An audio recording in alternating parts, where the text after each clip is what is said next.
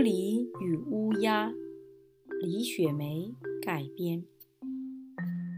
有一天，一只乌鸦坐在一棵树上，它的嘴里叼着一块肉，它正准备在树上吃这块肉。一只狐狸看到了乌鸦，狐狸看到乌鸦嘴里叼着一块肉。狐狸非常想吃这块肉。狐狸想到了一个非常聪明的办法。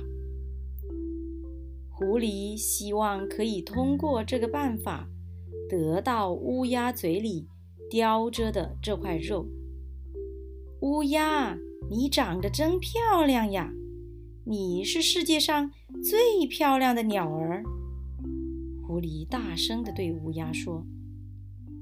如果你的声音也和你的长相一样漂亮的话，你就可以成为鸟中之王了。狐狸接着说：“乌鸦一直认为它自己不仅长得特别漂亮，而且唱歌也唱得特别好。